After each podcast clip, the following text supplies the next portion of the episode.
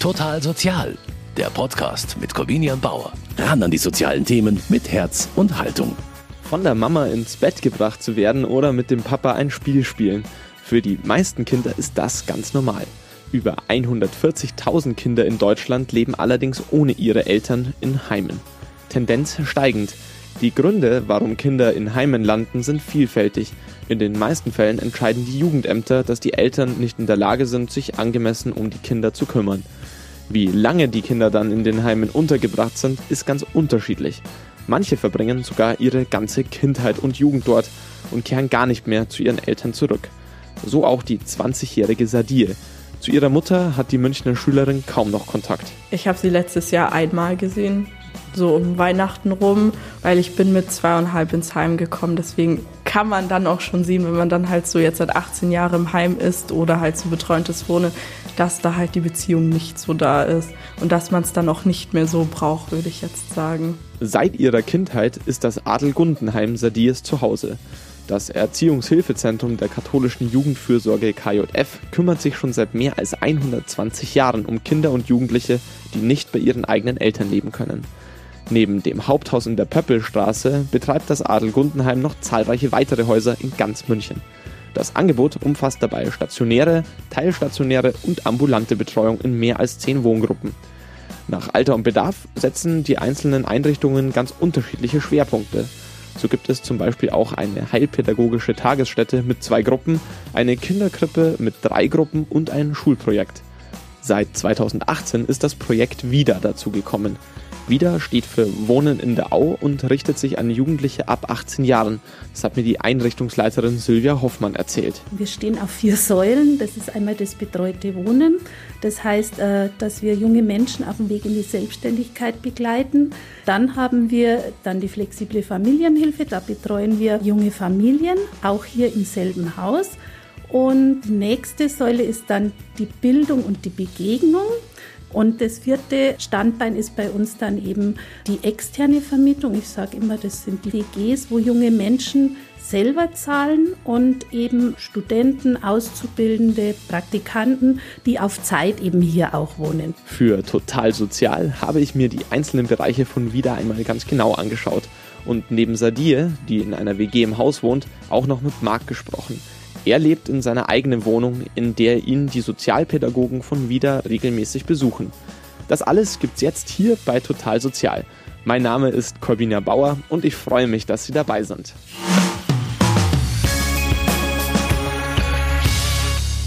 Hier für Total Sozial bin ich heute bei Sadir in ihrer WG, aber das ist keine ganz normale WG.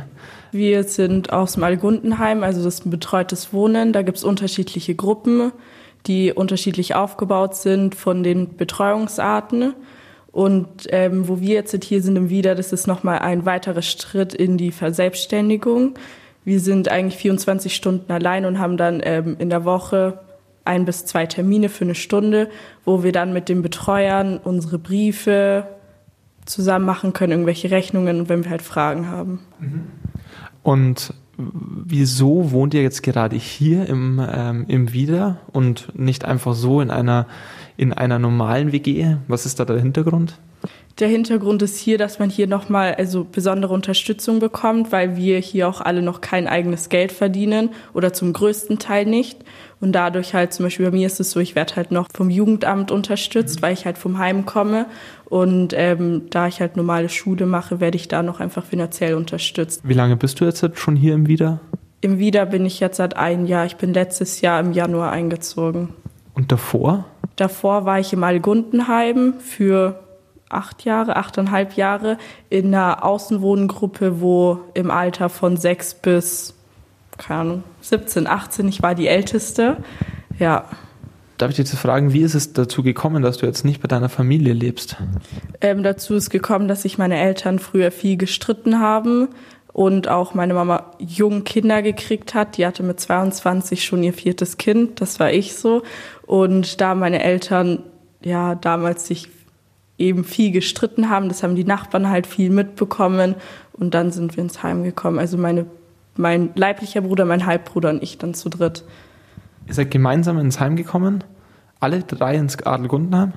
Nee, nicht ins Algundenheim. Wir waren vor dem Algundenheim in einem anderen Heim. Das war in Bad Aibling. Und da der Heimleiter damals gesagt hat, er möchte uns nicht trennen, sind wir dann alle drei dahin gekommen, weil wir da in der Nähe gewohnt haben damals. Aber die Wege von, von dir und deinen Geschwistern haben sich dann getrennt. An welcher Stelle? Ähm, mein Bruder ist damals schon im Bad Aibling, der ist der Älteste, umgezogen, weil er halt einfach zur Mama wollte. Das war dann einfach so, der hat für sich so entschieden, der möchte das dann nicht mehr, deswegen geht er zur Mama. Mein Bruder ist ähm, auch mit hier ins Algundenheim gekommen, ist aber vor fünf Jahren dann auch zur Mama zurück, weil er gesagt hat, er möchte nicht hier sein. Ähm, hat dann auch ganz lange auf mich eingeredet, weil er gesagt hat, ich soll doch mitkommen. Ich habe ihn aber dann damals mit elfeinhalb gesagt, ich möchte nicht zur Mama, weil da halt die Beziehung einfach nicht so da ist und habe ihn dann quasi dazu überredet, er soll alleine gehen, weil ich werde nicht zurück zur Mama gehen. Weißt du, wie es deiner Mutter damit geht, dass du eben hier bist und nicht bei ihr und dass du sie selten siehst? Weißt du das? Sprecht ihr darüber? Meine Mutter findet es gar nicht gut. Die versucht schon seit Jahren, mich dazu zu überreden, wieder zurück nach Hause zu kommen, weil das ist dann halt noch mal eine andere Sache. Meine Mutter sieht es halt so, ja, ich bin ihr Kind und ihr Kind soll doch zu Hause sein, aber die versteht dann meine Seite so nicht, dass ich halt nicht so die Bindung zu ihr habe, dass ich das nicht möchte. Ich habe jetzt natürlich am Anfang so gesagt, ähm, das ist keine ganz normale WG. Ähm, normal ist ja immer sehr relativ, weil ähm, wenn du jetzt dazu erzählst, das ist ja eigentlich, das ist einfach so deine Lebenssituation. Ja, ich bin damit aufgewachsen. Für mich ist es normal, aber wenn man das halt den anderen Leuten dann immer so erzählt, ja, ich bin im Heim für mich oder halt jetzt ein betreutes Wohnen, für mich ist es normal. Da fragen die anderen halt schon, wie kann das denn normal sein? Liebst du nicht deine Eltern oder was ist denn da so? Und für mich ist es halt normal, weil ich es halt anders nicht kenne. Deswegen kann ich das auch so annehmen und finde es auch gut so. Also für mich. Das Adel Gundenheim ist eine andere Form der Betreuung, der Jugendbetreuung. Wie unterscheidet sich das? Wie ist das aufgebaut? Also das Adel Gundenheim, da sind einfach, das ist ein riesengroßer Komplex. Ähm, da sind einige Gruppen von ähm, Alter 14 bis 16, wo halt die Jüngeren drin sind, wo halt dann nochmal 24 Stunden Betreuung ist, wo die Betreuer halt dann auch mit da schlafen und immer irgendjemand da ist. Und dann gibt's aber auch Gruppen mit Älteren, sowas wie die Mädchen- und Jungs-WG. Das ist halt nur noch so, dass die Betreuer vormittags für paar Stunden da sind oder dann halt nur noch am Wochenende. Ähm, komplett unterschiedlich. Es gibt auch oben auch Einzelapartments, die man dann da beziehen kann. Und die Mitbewohnerinnen von dir äh, waren alle auch schon im Adelgundenheim? Ja, bei mir in der Gruppe ist es jetzt so, die kommen alle aus dem Adelgundenheim. Wie ist das dann hier, ähm, wie läuft dann hier das WG-Leben ab? Seht ihr euch den ganzen Tag? Macht ihr viel miteinander? Ähm, alle zwei bis drei Wochen haben wir einen WG-Treff mit unserer, Betreuerin, die für die WG zuständig ist und dann kochen wir zusammen oder machen Ausflüge. Aber sonst machen wir nicht so viel miteinander. Ihr seid hier aber absolut selbstständig, oder? Ja, wir sind absolut selbstständig. Wir sind komplett alleine. Die Betreuer sind zwar vormittags von neun bis abends irgendwann mal da, aber sind jetzt halt nicht die ganze Zeit so für uns da, weil die halt auch ihren Bürokram und so machen müssen. Aber wenn wir halt Fragen haben oder Hilfe über was, können wir runtergehen und fragen. Und so haben wir halt unsere Termine, wo man sich dann halt auch festzieht. Aber sonst sind wir alleine. Zahlst du hier eine Miete? Nein, ich zahle hier keine Miete. Das wird vom Jugendamt übernommen. Mhm. Ja. Du hast ja auch gesagt, die meisten von euch verdienen ja auch kein Geld, kriegen aber vermutlich auch die meisten auch kein Geld von daheim oder von sonst irgendjemandem, oder? Ja, das ist so. Also viele kommen dann halt auch nicht von ihren Eltern oder waren schon davor im Heim oder kommen gar nicht aus Deutschland. Da bekommen die keine Unterstützung. Aber halt da ähm, ist ja hier in Deutschland so geregelt ist, wenn du im der Jugendhilfe bist bis 21, ähm, kriegst du da halt dann Sachen gestellt. Wenn du manche arbeiten, ist es halt so, dass sie einen Teil abgeben müssen und dann da halt zu dem Unterhalt hier was dazu steuern müssen. Bis wann kannst du hier wohnen? Also bis 21 sicher und länger kannst du hier bleiben, wenn du Ausbildung oder Schule sicher machst. Dann kannst du auch noch länger bleiben. Das hat Sadia auch fest vor. Sie will nach der Realschule auf die FOS gehen und ihr Abitur machen und vielleicht etwas mit Design hinterher studieren. Denn sie will im Wieder bleiben. Welche Angebote es da neben der teilbetreuten WG für junge Frauen gibt, darüber spreche ich gleich auch noch mit der Leiterin von Wohnen in der Au, Silvia Hoffmann. Können Sie mir erklären, was denn jetzt wieder eigentlich ausmacht? Wir stehen auf vier Säulen. Das ist einmal das betreute Wohnen. Das heißt, äh, dass wir junge Menschen auf dem Weg in die Selbstständigkeit begleiten. Dann haben wir dann die flexible Familienhilfe. Da betreuen wir junge Familien, auch hier im selben Haus. Und die nächste Säule ist dann die Bildung und die Begegnung. Und das vierte Standbein ist bei uns dann eben die externe Vermietung. Ich sage immer, das sind die WGs, wo junge Menschen selber zahlen und eben Studenten, Auszubildende, Praktikanten, die auf Zeit eben hier auch wohnen. Und ähm, die jungen Menschen im betreuten Wohnen wohnen bei uns eben auch in Wohngemeinschaften. Das ist uns wichtig, aus dem Grund, weil ja die Wohnungssituation in München schwierig ist, dass man sagt, die können eigentlich nicht mehr damit rechnen, dass sie in Einzelwohnungen wohnen, wenn sie aus der Jugendhilfe kommen. Und somit wollen wir sie da vorbereiten. Und wir haben die unterschiedlichsten ähm, Länder, sage ich jetzt mal, von Russland über Eritrea, über Italien, über Türkei, über Finnland, also lauter verschiedene Nationalitäten hier, die eben auch in Kontakt kommen bei uns. Sie haben jetzt ja schon mehrere Bereiche, die vier Säulen, die vier Bereiche aufgezählt, aus denen sich letztendlich wieder zusammensetzt. Können Sie mir sagen, ähm, wie viele Menschen da betreut werden in den einzelnen Bereichen oder wie viele das Angebot wahrnehmen? Ja, kann ich Ihnen sagen. Und zwar haben wir also im Rahmen der Jugendhilfe betreuen wir 13 junge Menschen. Die sind alle volljährig und werden eben in vierer Wohngemeinschaften betreut. Und da haben wir zwei Wohngemeinschaften mit jungen Männern und eine Wohngemeinschaft mit jungen Frauen. Dann betreuen wir eine Mutter mit Kindern. Das ist auch eine Wohnung. Dann betreuen wir ähm, extern 18 junge Menschen, also ne, betreuen eigentlich nicht, aber die wohnen hier. Die kommen aber auch zu uns bei Anliegen. Also das sind eben auch junge Menschen, die werden, das sind die externen. Und ähm, vier junge Menschen wohnen hier, die werden von einer anderen Einrichtung betreut. Also die haben hier auch eine Wohnung und werden im Rahmen der Jugendhilfe jetzt nicht von uns, vom WIDA, von den Betreuern vom WIDA betreut, sondern eben von einer anderen Einrichtung. Wie kommt man letztendlich zu einem Platz hier? Also in der Jugendhilfe, da fragen die Jugendämter an die kennen das wieder, einfach auch durchs Haupthaus schon bekannt, sage ich jetzt mal. Äh, da gibt es ja auch den Bereich der flexiblen Hilfen, das ist auch so eine Art betreutes Wohnen. Mm, wir haben uns eher hier im Wieder eben auf das betreute Wohnen in Wohngemeinschaften konzentriert. Und äh, da fragen dann die Jugendämter an, ob ein Platz ist. Dann kommt der junge Mensch, ruft an, meldet sich bei uns. Da erwarten wir auch eine gewisse Eigenständigkeit.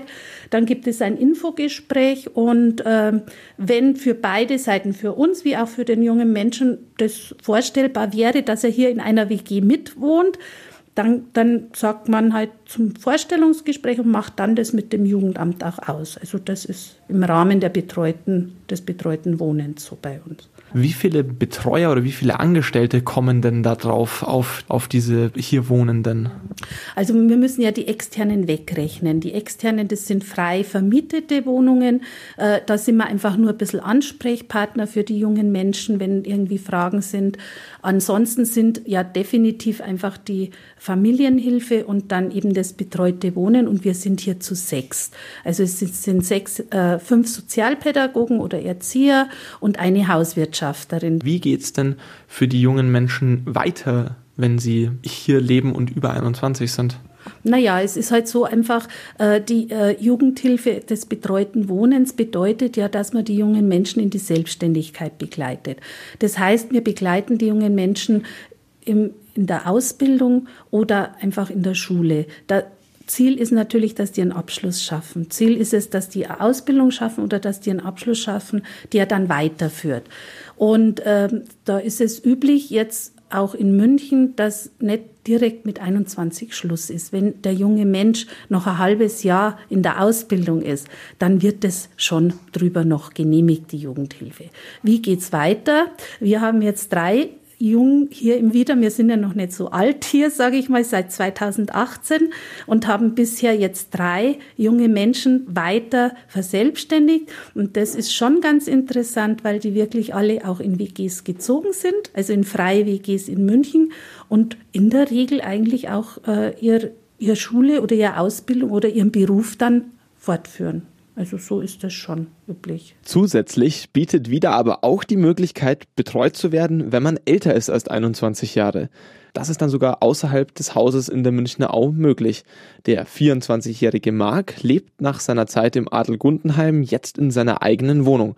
Dort wird er regelmäßig von seiner Sozialpädagogin Christine Drechsler besucht. Also ich wohne in der Pfälzerwaldstraße von München. Ähm, wie hängt das dann hier zusammen mit Wieder? Mm, die Wohnung gehört dem Wieder oder dem alten Gundenheim und ich bin Untermieter und habe pro Woche dafür muss ich auch noch zusätzlich einmal ein Gespräch mit meiner Betreuerin führen über so Sachen wie Behörden, genau, oder ja, oder wie es mir da auch einfach geht und äh, wie es auch mit meiner Wohnung aussieht, dass sie sauber ist und genau. Wie lange schon?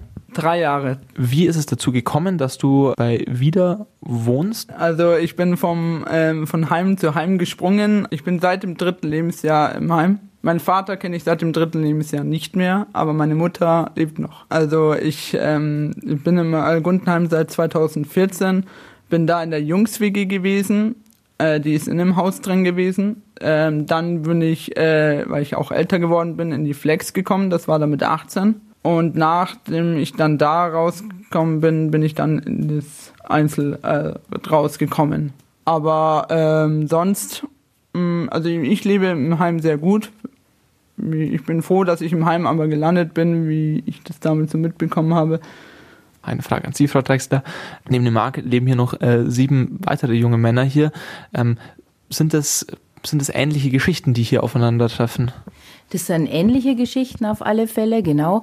Ähm, wir haben ja sogar drei WGs. Also das ist eine Mädchen-WG und zwei WGs mit den Jungs. Und ähm, genau, also da mag es so die typische Geschichte bei uns, ähm, dass äh, viele jung, junge Leute, Kinder ähm, in, bei uns ins Adelgundenheim kommen und äh, dann in den verschiedenen Abteilungen immer selbstständiger werden. Und bei uns ist jetzt so das, äh, die, das letzte Sprungbrett in die Selbstständigkeit. Ähm, und der Markt ist da eben angekommen. Ja, also da ähm, innen betreut ist es bei uns jetzt noch hier im Wieder. Äh, die leben hier in den WGs und werden von uns einzeln betreut. Das heißt, jeder hat einen Bezugsbetreuer. Äh, mit dem er Termine ausmacht. Aber eigentlich leben die schon sehr selbstständig. Und da mag jetzt im Speziellen, da haben wir eben auch Plätze, die sind dann sogar schon in eigenen Wohnungen draußen, außerhalb von, von Wieder jetzt. Oder? Wie viele Wohnplätze außerhalb von Wieder in eigenständigen Wohnungen gibt es da? Äh, wir haben jetzt momentan ähm, zwei betreutes Wohnen, genau, das außerhalb ist. Die haben eine eigene Wohnung, der Marc und noch eine junge Frau. Und geht dann auch weit über das 21. Lebensjahr, kann es hinausgehen, dass noch betreut wird. Wenn einfach die, der Betreuungsbedarf noch da ist, die Unterstützung und Hilfe noch gebraucht wird. Äh, was sind denn eigentlich die großen Herausforderungen, mit denen Sie auch als Sozialpädagogin gerade hier in diesem betreuten Wohnen mit den jungen Erwachsenen konfrontiert werden? Also das ist ganz vielfältig, weil natürlich jeder ganz anders ist und jeder unterschiedliche ähm, Probleme mit sich bringt oder äh, Herausforderungen gestellt ist. Aber ich würde schon sagen, so dass also die Haushaltsführung in, in vielerlei Hinsicht, wie geht man mit Putzen um, äh, wie macht man das, wenn mehrere da sind und andere Putzstandards haben, wie geht man mit den Konflikten um, die dann entstehen. Also das ist zum Beispiel eine Sache, wo man mir auch immer wieder mit äh, herausgefordert sind, weil das immer wieder anders ist, obwohl es das gleiche Thema bleibt. Die Probleme an sich bei den Jugendlichen sind auch ganz unterschiedlich. Äh, es gibt jemanden, der vielleicht noch nicht ganz so mit dem Geld umgehen kann und sich da auch schon tatsächlich verschuldet hat, dass man dann da wieder hilft, den in, in die schwarzen Zahlen zu bringen. Genau, oder ähm, dann gibt's manche, die einfach auch Probleme dabei haben, für sich selbst eine gute Zukunftsperspektive zu entwickeln, weil es vielleicht ihre eigenen Fähigkeiten noch nicht so einschätzen können und da ist es natürlich dann auch immer wieder herausfordernd, auf das Individuum im Grunde einzugehen, auf den jeweiligen Menschen, ja. Und jeder ist verschieden, auch wenn wir alle die gleichen Themen haben. Und ähm, was aber eine große Herausforderung eigentlich jetzt immer mehr wird, jetzt gerade äh, ein bisschen losgelöst von den einzelnen Menschen, sondern von allen zusammen, ist natürlich hier in München ein geeigneter Anschluss an Wohnmöglichkeit zu finden. Also das ist, äh, wird, wird immer knapper bei uns, also im ganzen sozialen Bereich einfach. Und das ist schon was, weil natürlich jeder ähm, das, den Druck spürt, wie geht's mit mir weiter? Und den spüren wir genauso als Betreuer. Und da immer wieder irgendwo äh, zu gucken, ähm, wie unterstützt man da in dieser Hinsicht am besten. Ja weil Sie jetzt diesen Druck ansprechen, wie geht's weiter? Das würde mich jetzt natürlich bei dir auch äh, interessieren, Marc. Wie ist es denn hier mit deinem, mit dieser Form des Wohnens? Hat es ein Ablaufdatum? Äh, theoretisch weiß ich das gerade gar nicht. Also ich weiß, ich glaube jetzt äh, von einem Jahr war jetzt erstmal noch die Rede, also jetzt noch bis auf jeden Fall nächstes Jahr. Ob das jetzt aber noch so lange dauert, weiß ich nicht. Das kommt auch darauf an, ob ich 40 Stunden, also noch arbeite ich für 35 Stunden in der Woche. Ähm, deswegen, wenn ich das jetzt auf 40 verbessern könnte und dann auch noch ja, und dann halt eben so viel Geld dann verdiene, dass ich dann auch außerhalb äh, wohnen kann, dann, dann dürfte ich dann auch vielleicht schon noch dieses Jahr rauskommen. Also. Ist es ein Ziel für dich? Auf jeden Fall, ja. natürlich, ja. ja, äh, natürlich möchte ich irgendwann aus diesen ganzen Heimsachen rauskommen, natürlich, ja. Genau, und man wird sich mit den jeweiligen Fachstellen zusammensetzen, ungefähr jedes halbe Jahr bis Jahr und dann noch mal schauen, was haben wir denn für Ziele und ähm, überprüft dann diese Ziele. Und anhand diesen Zielen wird geschaut, ist Unterstützungsbedarf da. Und wenn welcher da ist, dann wird die Maßnahme verlängert. Und wenn man sagt, nö, also jetzt kommt er eigentlich recht gut zurecht und gerade bei dir, Marc, gell, ist es jetzt schon ziemlich so. Also du hast dich einfach sehr gut in deinem Leben schon entwickelt. Ähm, dann wird es auch mal beendet. Für Marc wäre das dann der letzte Schritt in die Selbstständigkeit nach mehr als 20 Jahren Heimleben. Neben Jugendlichen, die wie Marc und Sadie schon so lange im Heim leben, gibt es aber auch natürlich die Fälle, bei denen Kinder und Eltern möglichst schnell wieder zusammenkommen wollen. Und da gibt es im Wohnen in der Au ein außergewöhnliches Pilotprojekt. Also ähm, das Familienwohnen ist ein Teil äh, des WIDA, das heißt eine flexible Familienhilfe. Und äh, wir betreuen sozusagen ähm, Eltern oder alleinerziehende Eltern bei der Bewältigung des Alltags, bei der Organisation des Alltags, ähm, wie man mit den Kindern dann eben umgehen kann. Und das soll eben ähm, Kinder, die vielleicht von Heimunterbringung bedroht sind, äh, das ermöglichen, dass die Familie zusammenbleiben kann. Oder auch ähm, Kinder, die schon im Heim eben jetzt gewesen sind, die wieder zurückgeführt werden eben zu ihren Eltern ähm, das ermöglichen, dass eben die Familie zusammenleben kann. Wie viele Familien wohnen jetzt hier in dieser flexiblen Familienhilfe aktuell? Aktuell betreuen wir eine Familie. Das ist ja auch ein äh, Pilotprojekt, also das gibt es so in München jetzt ja auch noch nicht. Also in München gibt es natürlich viele Angebote ähm, für alleinerziehende junge Mütter ähm, mit Babys. Ähm, was jetzt bei uns anders ist, ist, dass wir keine Babys betreuen, sondern eben erst ab dem Kleinkindalter und dass da eben auch ältere Geschwisterkinder dabei sein können, mehr Kinder dabei sein können. Ähm, was eben bei uns nicht geht, ist eben mit, mit wirklich Babys, weil wir nachts nicht da sind zum Beispiel. Wir haben auch keine Kinderkrankenschwester bei uns im Haus. Also die ähm, Fürsorgepflicht, ähm, Aufsichtspflicht liegt bei den Eltern, bei der Mutter, bei dem Vater. Und wir hoffen auch, äh, dass wir auch bald weitere Familien betreuen dürfen. Wie groß ist die Familie? Da handelt es sich jetzt um eine alleinerziehende Mutter mit ähm, zwei Jungs, genau, wo die Jungs eben vorher ähm, in einer Heimgruppe betreut wurden und äh, dann wurde die Möglichkeit eröffnet, dass die Familie wieder zusammen sein kann. Und zeitgleich äh, wurde unser Projekt sozusagen ins Leben gerufen und zum Glück äh, haben wir das dann begleiten dürfen. Wie kam es dazu, dass die jetzt gerade die erste Familie geworden ist, die jetzt hierbei wieder eben eingezogen ist? Und was hat es auch notwendig gemacht, dass, dass sie überhaupt diese Betreuung benötigt hat? Im Fall dieser Familie, die wir jetzt betreuen dürfen, ist es so, dass die ähm, Ehe der Eltern leider zerbrochen ist. Da war dann auch schon das zweite Kind unterwegs. Ähm, den, vorher gab es auch Gewalt in dieser Beziehung dadurch, dass die Mutter dann alleinerziehend war und mit dem Baby frisch ähm, und das Ende dieser Beziehung, da gab es dann einfach auch psychische Probleme, Depressionen. Ähm, das können ja sicher viele nachvollziehen, dass man dann einfach auch ähm, in einem sehr schwierigen Moment seines Lebens dann einfach ist. Dann hat die Mutter auch bald ihre Wohnung verloren, ähm, konnte ihren Erziehungsaufgaben nicht dementsprechend nachkommen und die Kinder wurden dann in Obhut genommen, eben in ein Kinderheim. Ähm, haben dann da mehrere Jahre gelebt und die Mutter hat die dann auch ganz oft besucht und ähm, hatte viel Kontakt mit den Kindern und mit den Betreuern dort. Da wurde das dann langsam so besprochen, dass es eigentlich sinnvoll wäre, wenn diese Familie wieder zusammenkommt, aber es war nicht ganz klar, wie kann man das jetzt bewerkstelligen. Und damals wurde dann schon so Fühler ausgestreckt, welche Projekte könnten dafür geeignet sein. Ze relativ zeitgleich ist dieses Projekt hier dann entstanden. Und so war das tatsächlich eine glückliche Fügung, dass diese Familie dieses Projekt quasi als erstes ähm, beleben durfte. Und die Kinder sind dann eigentlich zeitgleich mit der Mutter hier eingezogen. Aber es wäre jetzt so gewesen, dass die Kinder würde es nicht dieses Projekt geben, jetzt nicht zu diesem Zeitpunkt schon zu ihrer Mutter hätten zurückgehen hätten können? Das wäre wahrscheinlich noch nicht möglich gewesen, weil die Mutter noch nicht ähm, in Job war und auch noch keine Wohnung hatte. Und dann wären die Kinder jetzt wahrscheinlich immer noch im Kinderheim obwohl sie an sich zu ihrer Mutter wollten. Natürlich, natürlich. Die Kinder wollten immer zur Mutter zurück. Ähm, die Mutter hat sie auch immer besucht. Das ist ein sehr, sehr liebevoller Kontakt. Ähm, also das war pädagogisch immer schon äh, zu befürworten, dass diese Familie wieder zusammenlebt. Man wusste halt nur nicht, wie kann man das jetzt machen. Wie fällt denn da Ihre persönliche Bilanz aus, Frau Liebig? Also wir sehen das äh, täglich dass das die richtige Entscheidung war, weil eben dieser Kontakt nach wie vor sehr liebevoll ist und weil die Kinder davon wahnsinnig profitieren. Das, das ist einfach ganz klar, dass Kinder zu ihren Eltern gehören. Und ähm, auch wenn das schwierig ist und auch nach wie vor nicht einfach ist und wir viel miteinander arbeiten müssen, das war von vornherein klar, sieht man, dass, äh, dass das schon auch Fortschritte bringt. Und das ist natürlich schon noch ein, ein Weg, den wir gemeinsam gehen müssen und wollen, aber es ist äh, nach wie vor sinnvoll. Ein paar Jahre wird die aktuell betreute Familie, die anonym bleiben will, auf alle Fälle aber noch bei Wieder leben. In Zukunft soll dieser Teil von Wohnen in der Au auch noch ausgebaut werden.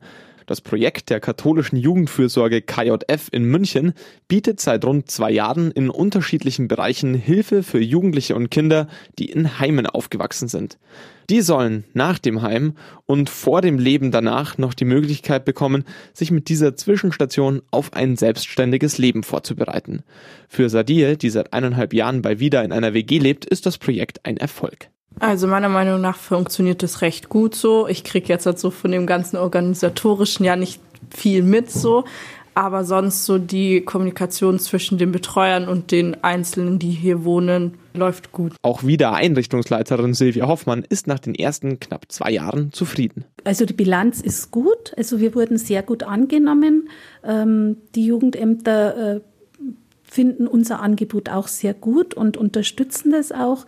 Ähm, was uns natürlich ein bisschen, ja, was wir ein bisschen schade finden, ist einfach, dass die, dass wir nur erst eine Familie haben. Das finde ich ein bisschen schade, weil wir ja gerne mehr Familien hätten und das ist schon viel Arbeit und Überzeugungskraft, die man bei den Jugendämtern eben leisten muss. Deshalb soll der Bereich des Familienwohnens in den nächsten Jahren sogar noch vergrößert werden. Die Kapazitäten dafür sind da und auch Bedarf besteht reichlich. Zuvor müssen aber auch noch bürokratische Hürden genommen werden. Silvia Hoffmann aber ist optimistisch, dass das in absehbarer Zeit gelingen kann. Hinter allem steht nämlich ein motiviertes Team und eine gute Chemie unter allen Beteiligten, sagt Hoffmann. Was das Fazit auch ist, ist, dass sich alle recht wohlfühlen hier. Also das finde ich also angefangen bei den Jugendlichen oder jungen Erwachsenen genauso wie, wie wir auch, wie auch das Personal. Also das wieder ist mit, also wir wachsen mit dem wieder. Also das Gefühl habe ich schon, ja. Aber auch für Verbesserungen sieht Hoffmann durchaus noch Potenzial. Also was wir auf jeden Fall verbessern wollen, ist einfach das Miteinander nochmal, also das mehr Vernetzen von den externen oder frei vermieteten Wohnungen oder Bewohnern, also die Studenten mit den Jugendlichen in der Jugendhilfe und mit der, mit der Familie. Also das wollen wir noch mehr äh, äh rausheben und dann wollen wir uns auch noch mehr im Stadtteil vernetzen. Also das ist auch nochmal was, was ja eigentlich ein bisschen im Konzept beinhaltet ist, aber wir können halt nicht alles auf einmal. Also wir müssen so stufenweise. Und das ist eigentlich was, was wir gern noch machen wollen würden. Das klingt doch gut. Das war es auch schon wieder mit dieser Folge von Total Sozial. Danke, dass Sie eingeschaltet haben. Mein Name ist Corbinian Bauer und ich freue mich, wenn Sie auch nächstes Mal wieder dabei sind bei Total Sozial. Bis dahin wünsche ich Ihnen alles Gute. Total Sozial, ein Podcast vom katholischen Medienhaus St. Michaelsbund, produziert vom Münchner Kirchenradio.